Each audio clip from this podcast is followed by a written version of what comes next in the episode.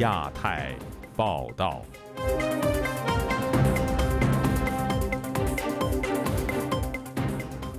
各位听友好，今天是北京时间二零二三年四月一号星期六，我是佳远。这次亚太报道的主要内容包括：蔡英文过境美国纽约，台湾外交成果引人关注；深圳教会六十三名基督徒被泰国拘押，警方承诺不予驱逐出境；广西律师秦永佩被以煽动颠覆国家政权的罪名判刑五年；中国公安部发布三年行动计划。群防群治，保政权稳定。接下来就请听这次节目的详细内容。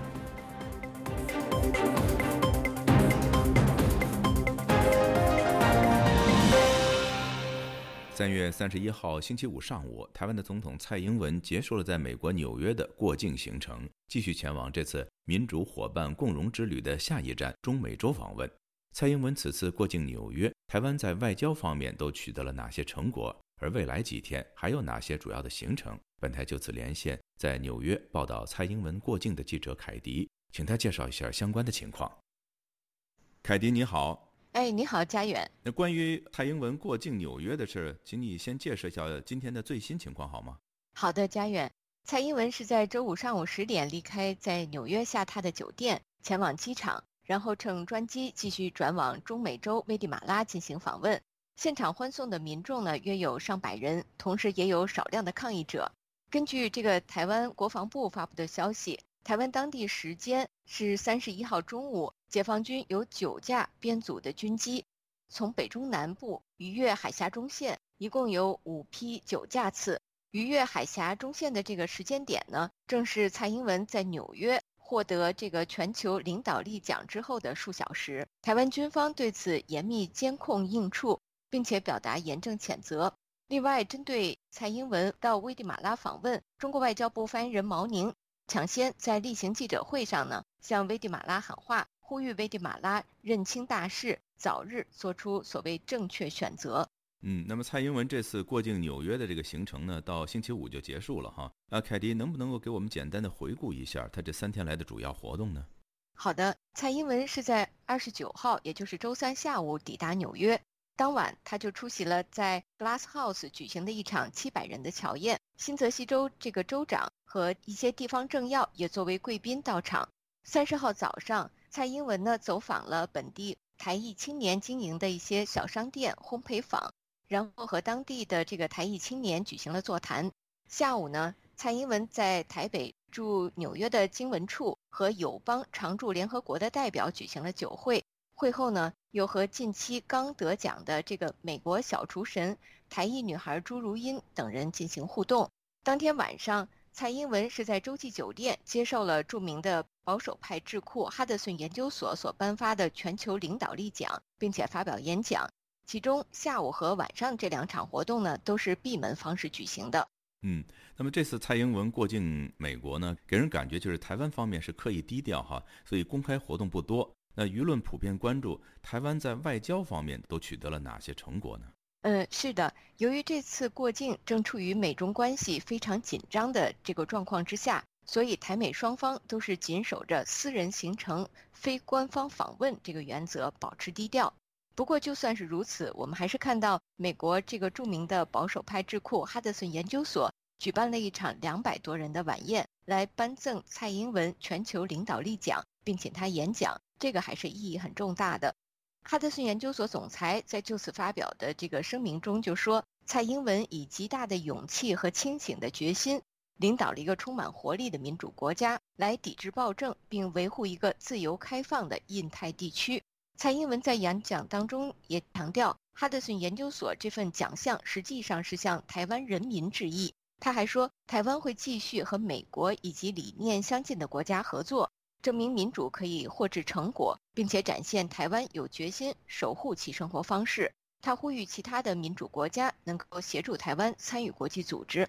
在颁奖晚宴开始前，我遇到了与会的美国这个传统基金会的创办人佛纳。对于蔡英文得奖呢，他是这样告诉我的：“I think it's wonderful that the Hudson Institute and so many of us：哈德逊研究所和我们在华盛顿、纽约和全美各地的人能够承认蔡英文和台湾，为我们展示了一个自由、充满活力和民主的中国会是什么样子，并且让全世界知道这是非常棒的。尤其是中国大陆共产党当局当前如此具有对抗性、咄咄逼人和过度自信的时候。这提醒了我们，为何民主是如此特别。在昨天颁奖晚宴之后呢，我还采访到哈德逊研究所的中国中心主任于茂春。对于蔡英文的现场演讲，他是这样评价的：他的讲话的以他亲身的经历讲述了啊美台人民之间的友谊。那么我觉得他讲的这些东西很实在。因为很多对台湾的一些言论呢，在美国讲的都是我们在这边讲，然后听到一位台湾的民选的总统亲身对美国观众讲出一些非常真切的话，而且讲的很有说服力。呃，下面是掌声不断。蔡英文在离开纽约之后呢，呃，出访危地马拉，能不能够给我们介绍一下，就是蔡英文接下来会有哪些主要的行程呢？好的，蔡英文将在周五当天抵达危地马拉，并且停留两天。会晤该国的总统贾马泰，以及见证签署这个台瓜基本合作协定等等。四月二号下午呢，蔡英文将前往伯利兹，再访问两天，呃，会见总理布里塞尼奥，在伯利兹的国会演说，以及参访妇女赋权计划成果展等等。由于日前台湾的这个邦交国洪都拉斯刚刚宣布要和中国大陆建交，而和台湾断交，所以这次蔡英文出访中美洲。最重要的任务就是要巩固邦谊，以免再有这个国家投向北京的怀抱。此外，在回程当中，蔡英文将在四月四号到六号过境美国的洛杉矶，预计他将在里根总统图书馆发表演说，并且会晤美国联邦众议院议长麦卡锡。这也将是蔡英文这次出访的重头戏。如果实现，这将是从一九七九年中美建交以来，台湾领导人在美国进行的最高级别的面对面的会晤。最后呢，这个访问团预计将在四月七号返抵台湾。好的，谢谢凯迪的介绍。我知道你下个星期要到加州继续跟踪报道蔡英文过境洛杉矶的情况。那么，先祝你一切顺利。台湾的总统蔡英文过境美国之际，中国解放军的战机再次越过了台海中线。多位学者在本台《亚洲很想聊》节目中指出，针对蔡英文出访，北京当局目前正处于应对国内和国际舆论的两难局面。以下是记者夏小华发自台北的报道。蔡英文二十九号出访中美洲友邦，过境美国这两天，中方除了言语上的警告、坚决反对、坚定回击，三十一号午间，解放军机编组分别从北、中、南逾越中线，既有五批，共九架次。台湾国防部严正谴责中方蓄意制造台海紧张，破坏和平稳定。此一时间，正是蔡英文在哈德逊研究所接受颁奖的时间。北京之春杂志荣誉主编胡平在《亚洲很想聊》节目提到，台湾总统过境美国惊喜待遇大不同。那年陈水扁到美入境美国，也到了纽约，就是在纽约坐车到旅馆，他只在下车和到旅馆那那短短的一段路上。能够和在外头等候的一些台湾的民众见个面啊，打个手势啊，连话都不能说啊，那是第一次的情况是这个样子。那我们看到后来马英九啊，包括蔡英文的总统见了，那规格就高多了。包括上一次一九年，蔡英文那个也是途经美国，在纽约。还和这个纽约这个哥伦比亚大学的李安友教授，他们主持了一场研讨会，等等等等。不过，蔡英文在纽约一大看点是在智库哈德逊研究所接受颁奖，但是闭门会议只提供媒体照片。前国务卿蓬佩奥也未如预期以该研究所学者身份出席，他只在个人脸书对蔡英文表达欢迎。美国白宫在蔡英文出发前已经定调是私人行程，不会安排美国官员与蔡英文接触。美国国务院为蔡总统开的行程简报临时取消之后，又重新召开。台湾大学名誉教授明居正在《亚洲很想聊》节目提到了静默外交。明居正解释美方对蔡英文访美的处理，先宣布要办简报会，又发现太正式了，不办了。这静默外交的策略有刻度和强度的用意，办了太大张旗鼓，中共会暴跳；不办了就显示美国在降温。美国真的是在玩静默外交。那大概之前跟中国打了招呼，那至少中国看懂之后呢，他还自己找个台阶下。否则的话，他就是他考量。上次裴洛西来台湾，他毕业旅行我玩成这样，那现在开学典礼我不是要玩得更凶吗？那我怎么玩？玩不是问题，问题是玩完之后我怎么下台阶？我怎么退出去？我怎么退出？我制造这场危机，这才是困难所在。明居正分析，不管美国、英国、法国、德国考虑两岸政策时，一定会先想我跟中共要保持什么关系，这一点想定了再想，我把台湾摆在什么地方。他们考虑两岸一定是先中国后台湾，当作从属问题。中国国际影响力大，也比较凶，发脾气会比较大，产生的后坐力能量对当事国产生较大的影响。此次蔡英文能够在纽约跟友邦驻联合国官员代表有酒会，属于正式外交活动。显然美方松绑限制，北京呢这么多年来呢，想要从外交上面呢封杀台湾，就消灭这个中华民国的国际人格。因为他晓得这个大哥在呢，他的小弟呢长得再壮呢也也不行，因为大家晓得有个大哥在，你你是篡位来的。那么所以这么多年还是想用外交上封杀我们，就现在发现说千里之堤可能溃于蚁穴。所以对他来说，每一件事情都可能是蚁穴。那对中共的考量就是，你美国只要抓了紧的话，我拿美国当例子去说别的国家，别的国家比较不敢动。但你美国一旦开了门了，然后这个打开门缝越打越大的时候呢，别的国家可能就会跟进，那我就很讨厌了。所以对美国呢，他是抓得特别紧的。胡平估计，麦卡锡这次如果真的和蔡英文见面，大陆这次反应程度不可能超过佩洛西访台所做出的反应。蔡英文出访前三天，洪都拉斯转向与北京建交，和台湾断交。民居正认为，中方不会真的把中华民国搞到零外交，否则狗急跳墙，不让中华民国走出去，就搞台独。中共也必须考虑步步进逼，断台湾邦交的后果，美国会不会补偿台湾？自由亚洲电台记者谢小华台北报道。加拿大国会出炉台湾报告书，全面勾勒加台关系，并提到了台湾的未来只能由台湾人民决定的坚定主张。详情，请听记者柳飞的报道。加拿大国会加中关系特别委员会主席、执政自由党议员哈迪在众议院上读出了这份名为《加拿大与台湾动荡时局中的坚定关系》的报告书。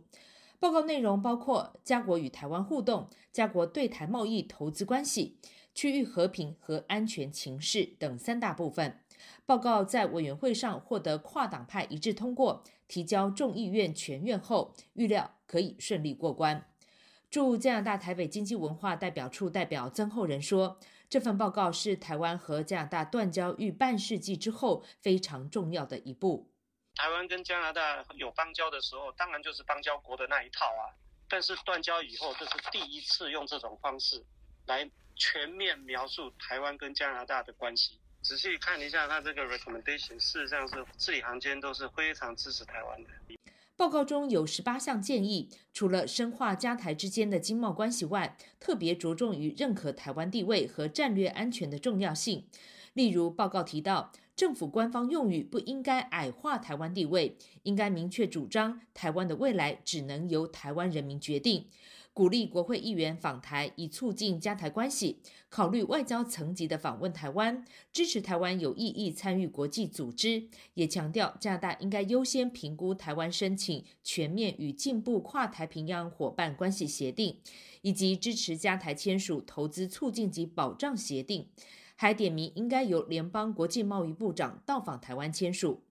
专精两岸问题的渥太华大学教授史国良说：“这份报告最重要的是强调了台湾地位，也就是加拿大所谓的一个中国，是加拿大注意到中国的一中政策，但是并没有承认台湾就是中国的一部分。这个立场已经让越来越多人知道了。”而且报告中提到，政府机关不能够出现矮化台湾的用词，所以很多情况都会改变。他举例，现在的国会议员他们去台湾，每年都有代表团，都是台湾出钱。我们乐观，我觉得现在很乐意的是加拿大也可以出这个钱呢。他们一见就说，因为他们有一种政策，所以他们不能用这个加拿大的经费去台湾。那我觉得，因为这个报告出来，应该是会看到一些变化。史国良又提了一个例子，他说，加拿大联邦机构社会科学人文研究理事会网站上一直把台湾列为中国的一省。过去他曾经反映过这并不正确，但该机构并没有修正。但如今报告明示不应该矮化台湾，相信未来就会改变了。自由亚洲电台记者柳飞温哥华报道。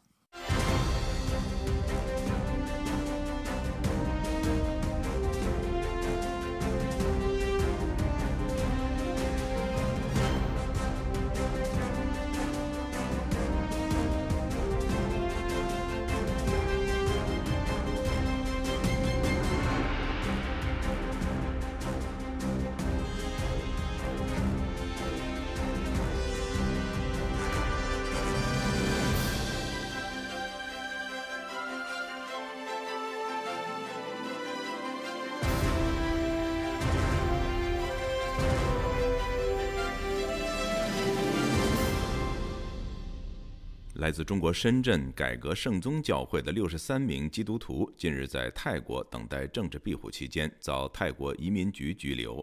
本台获得的最新泰国警方回应表示，该教会成员被控签证过期、逾期滞留，但不会被驱逐出境。以下是本台记者黄春梅发自台北的报道。本台在三十日披露，来自深圳改革宗教圣道教会二十八名成人和三十五个小孩，因签证过期非法滞留，被带回泰国的移民拘留中心接受移民监禁，后续将等待驱逐出境听证。对华援助协会主席傅西秋从教会成员逃亡到韩国济州岛，乃至转往泰国寻求联合国政治庇护的过程中，全程参与救援工作。他在联系当地国际救援人士后，取得六十三名成员最新讯息，表示目前十二名成年男性被关在泰国当地警察局的牢房，他们的电话被没收；其他的妇女和小孩则被安置在同一个警察局的另一处。警方要求他们配合移民法庭程序，签署相关法律文件。目前程序正在进行中。他们有被遣返的风险吗？但是泰国移民局呃有有这个好像告诉，至少是口头告诉他们没有呃准备这样做，但是谁知道呢，是吧？傅西秋转述最后一次与教会牧师潘永光通话时，他说：“仰望在上帝的手中。”警方不愿让潘永光说太多话，从电话里可以感受到他非常的镇静。自由亚洲电台关系机构 Berna News 位于曼谷的记者致电泰国春武里府的一位警察局长，询问六十三人现况时，该局长证实潘永光已经被逮捕，但是泰国警方并未有指控所有人，因为其中有三十五个是小孩，他们被指控签证过期、逾期非法滞留、没有获得签证延长。他们目前在地区法院受审，同时将被罚款，但具体数额取决于法院。记者追问：“五月花号的教会成员会被驱逐出境吗？”警察局长明确表态：“不会，他们不会考虑这个问题。这些教会成员将被拘留在移民中心。”台湾的立法院长游锡坤第一时间在脸书声援称：“上个月二十六号，他才呼应美国众议院外交委员会主席麦考尔的致函。”呼吁美国政府协助滞留泰国的中国五月花号异议分子。看到他们被监禁的新闻，尤锡坤欲请民主国际立即伸出援手，一起拯救他们。他提到，中国选择在第二届民主峰会开幕日跨境施压泰国逮捕难民的行径，这对全球民主国家誓言阻止民主倒退的行动，无疑是一种严重的挑衅。文末，他还对目前仍在中国进行私人祭祖形成的台湾前总统马英九喊话：“马英九前总统，因为你现在人在中国啊，在那中国很很方便，就可以跟中国政府沟通。希望中国政府啊啊能够停止对他们的迫害。”自由亚洲电台记者黄春梅台北报道。广西维权律师秦永佩被当局羁押超过三年后，三月三十一号被法院裁定煽动颠覆国家政权罪成，判处有期徒刑五年。他发起的中国律师后俱乐部被视为煽颠的主要罪证。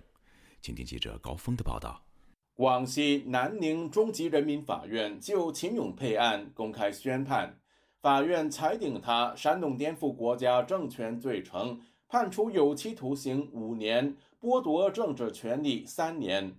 他的妻子邓小云透露判决书的内容，主要罪证包括在微博和推特上发表言论、接受境外媒体采访，以及协助另一维权律师陈家红等。祁永佩通过网络媒体发表煽动颠覆国家政权言论，接受过自由亚洲电台、大纪元等多家境外媒体采访，还借此歪曲事实、恶意炒作案件。通过造谣诽谤的方式攻击抹黑我国司法制度和国家政权政权。后陈家红因煽动颠覆国家政权被捕后，其为陈家红筹集七万元律师费。七零九大抓捕案导致众多中国律师的职业资格遭到剥夺。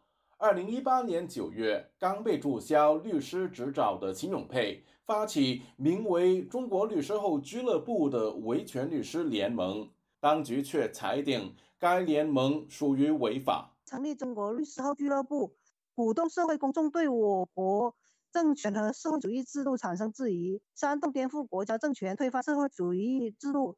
以敢言见称的秦永佩，数年前曾举报桂林市时任公安局长邱祖和以及七星分局局长胡凯，在处理一起家庭暴力纠纷时徇私枉法。袒护涉案人，认为自己被指控删点是遭受到政治迫害。秦永佩他告诉我，他说南宁市政法委书记黄宇、前政法委书记杨维超、国安局局长陈一宁，还有这个前公安厅厅长唐斌被抓了，他们几个是一伙的，就是他们几个合合伙密谋起来害他的。法院、检察院都都都是听他们听他们指挥，都是他们说了算，政政法委都被他们操控了。因为秦桧妨碍了他们捞钱，所以说就就整整他了。在二零二一年年底案件开庭前夕，律师曾要求让七名法律界人士作为辩方证人出庭作证，但遭到法院拒绝。身在美国的中国维权律师吴少平认为，广西法院列举的罪证，尤其是指控中国律师后俱乐部，缺乏法理依据。那律师为了维护自己的这种权益，大家报个团商讨、研讨一些案件，当时无非就是网络上呃发布一些言论，而且这些言论他也没有直接的对中共的这个所谓的政权发起挑战。吴少平说，法院的判刑对外发出了明确信息，就是维权有罪。自由亚洲电台记者高峰香港报道。中国公安部向各地公安局发出三年行动计划。将市县公安局警力下沉基层派出所，再延伸到各个城乡社区，还要求在三年内建立义务警察队伍，推行所谓群防群治。另外，公安部还将警察干预家庭矛盾、感情纠纷纳入行动计划，进一步落实国家安全和社会稳定。以下是记者古婷的报道。公安部日前印发《加强新时代公安派出所工作三年行动计划》，持续推动警力下沉，全力夯实国家安全和社会稳定基层基础。该计划要求市县公安局派出所警力向社区前置，并建立健全社区警务以及值班备勤制度，推进一村一警。资深评论人士郑旭光认为。当局此举将进一步扩大警察在基层的行动力量。他周五对本台说：“那就是用更有强制力的手段来进行社。过去的时候可能更多的是一些社区手段、调解手段，那现在要用警察手段。警察手段呢，就是更有强制力嘛，它可以拘人嘛。”该行动计划还提出，城乡社区警务团队要发展壮大。群防群治力量，积极培育义警等平安类社会组织。江苏宜兴时事评论人士张建平对本台说：“公安部在行动计划中提出的推进群防群治力量红色化、组织化等四化，唯独没有法治化。我们看到这个四化，因为法治化没有，公安机关办理这些行政案件。”规范执法，依法行政，这是第一位的。遗憾，这个四化里面居然这个最关键的没有。张建平认为，市县公安局警力前置到基层社区，并不能真正维持社会稳定。如果超过依法，变成了一个警察国家的形象，一定会引起民众的反感。公安部的警察行动计划还提到，要完善派出所等级评定制度和枫桥市公安派出所创建命名标准，建设更多的高等级枫桥市派出所。资深媒体人马巨对本台说：“我们看到公安部最新发布的这个信息呢，是习近平一直以来所推崇的。”也就是新时代的所谓的分桥经验，这样的社会控制呢，可能有两个点，不仅仅只是一个内部维稳机制的加强。那么如此紧张的维稳机制的建立，警察要有义务警察，实际上就是全国推广朝阳大妈的一个做法，就是为了保证自己的权利嘛？上海一小区居民张先生告诉本台，警察这种网格化管理就像下围棋一样。他把那个。监控范围就像人家说的，像下围棋一样，一个一个，这就是他们所说的叫网格化管理嘛。这一个有问题，马上针对这一个包围，是吧？现在不是人民政府，他以人民为敌了。行动计划还提出对家庭事务的干预，其中写道要健全落实家暴告诫处置制度，依法干预家庭矛盾、感情纠纷，及时发现、预警、严防计划升级。自由亚洲电台记者古婷报道：陪伴是最长情的告白，从广播到网站，再到 Twitter 和 Facebook。自由亚洲电台感谢您二十五年来不离不弃。相遇是久别重逢，从 Spotify 到 Google Podcast，再到 Apple Podcast，我们在各大播客平台等您，再续前缘，相守相依。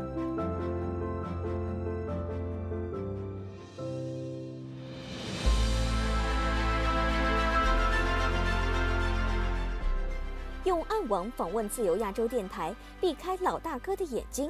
为了协助读者能够安全地获取被中国政府封锁的新闻，自由亚洲电台联手开放科技基金，为公众提供暗网入口。中国大陆的读者可以借此匿名访问本台，以浏览最新疫情消息和其他敏感新闻。该暗网普通话网址是 https: 冒号斜杠斜杠 www 点。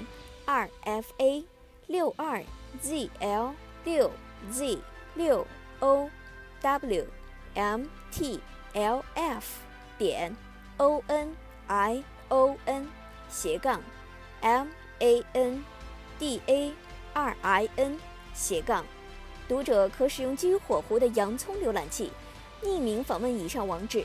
该浏览器最初由美国海军研究实验室设计。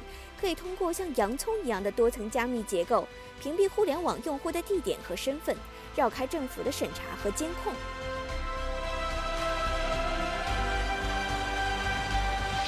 听众朋友，接下来我们再关注几条其他方面的消息。中国科技巨头华为三月三十一号在深圳总部公布了二零二二年的财报，华为全年营收仅微增百分之零点九，净利润三百五十六亿元。同比大幅下降百分之六十八点七，创下了历史新低。华为首席财务官孟晚舟在发布会上说，主要是整体利润下滑以及加大研发，但总体经营业绩符合预期。